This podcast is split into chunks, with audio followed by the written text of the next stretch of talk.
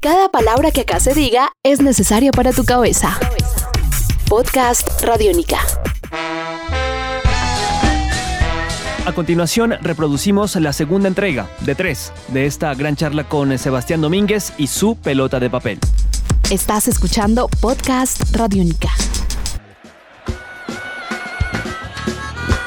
¿A qué público va dirigido esta recopilación de cuentos, eh, Sebastián? Porque he estado haciendo un sondeo y les he estado comentando a muchas personas y tanto periodistas como futbolistas, como jóvenes, niños, les llama poderosamente la atención. Mira, hay de todo. En realidad sería para todo público porque no hay, hasta ahora como yo he tenido la oportunidad de leer todas las,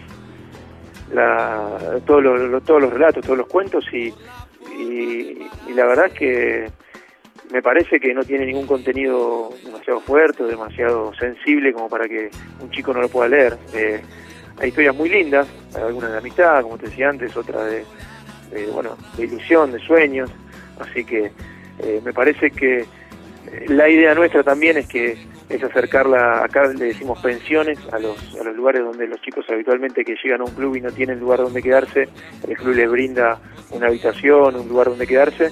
La idea es que que, en ciertas escuelas y en, y en, y en estas pensiones, en estos, en estos lugares donde se alojan los, los, futuros futbolistas profesionales, haya un libro de estos para que, para que bueno, en lugar de, ir a un videojuego o de, hacer eh, otra actividad tal vez menos para, nuestro, o sea que, que, para nosotros tal vez no es tan importante como leer o, o empezar o iniciar la lectura, bueno, poner un, un par de, ejemplares de, pelota de papel para que, para que bueno, para que sea el inicio, el puntapié de, de cualquier chico y pueda descubrir la, lectura a través de, nosotros.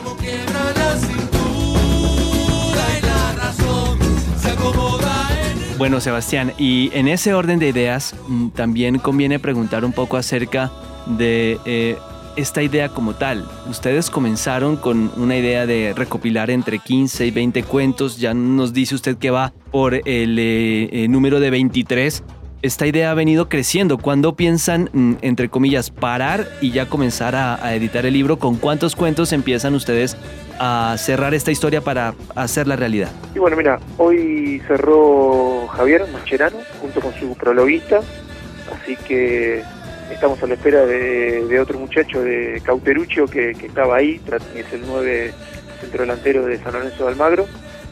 Eh, realmente con él cerraríamos, cerraríamos filas porque ya se nos hace un libro muy grande entre el prólogo, el cuento y el y, el, y las ilustraciones. Eh, realmente me parece que ya, ya estamos, aparte tenemos tiempos de entrega, así que en realidad tenemos los 23 cuentos corregidos y editados Así que en, primera instancia por nuestro editor general, que es Ariel Sher, y estábamos terminando con los prólogos, que es lo, más corto, porque son prólogos de, mil, de 1500 caracteres como mucho, así que 23 eh, prólogos así lo vamos sacando día a día prácticamente. Aparte ya tratamos con escritores que cualquier cosa que le pedimos lo, hacen en el mismo día.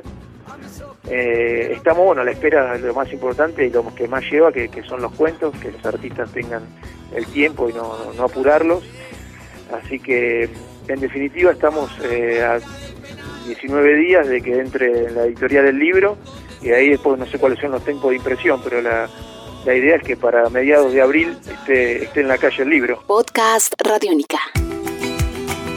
Sebastián, mm, sabemos que hay mucha expectativa y ustedes quieren guardarla toda hasta el final, pero ¿nos puede adelantar un poco de su cuento? ¿De qué se trata? Usted que es el gestor de esta idea, un breve detalle. Mira, mi cuento es un cuento, podría llamarse de ficción, pero es relata los últimos tres minutos de, un partido de fútbol, donde sucede algo muy particular y hace que un jugador viva algo que parece confuso, y que, tal vez el escritor lo va a tener que, que, releer en algún momento o ir para atrás, pero en definitiva eh, tiene un final eh, inesperado, se quiere, basado en un cuento de, de Ambrose Bierce, eh, que se llama el, el, extraño incidente del puente del búho.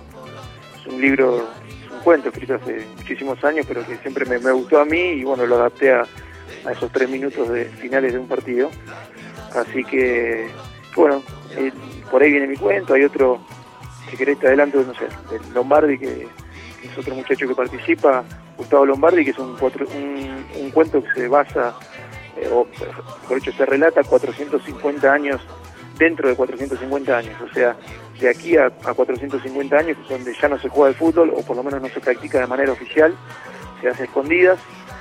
Eh, el de Jorge Bermúdez relata el de un, de un chico que va a debutar y, bueno, y mantiene sus, sus raíces muy, eh, muy latentes o las tiene a flor de piel eh, con, las personas allegadas y las cuales él, recuerda siempre antes de un partido, o sea, hay de todo, hay muchísimas cosas muy muy lindas, por eso hay, hay cuentos de ciencia ficción para no estar dentro del drama constantemente y hay cuentos, bueno, de relatos que son más sensibles, que, seguramente le van a llegar al corazón al, lector, así que creo que estamos tan bien distribuidas las historias.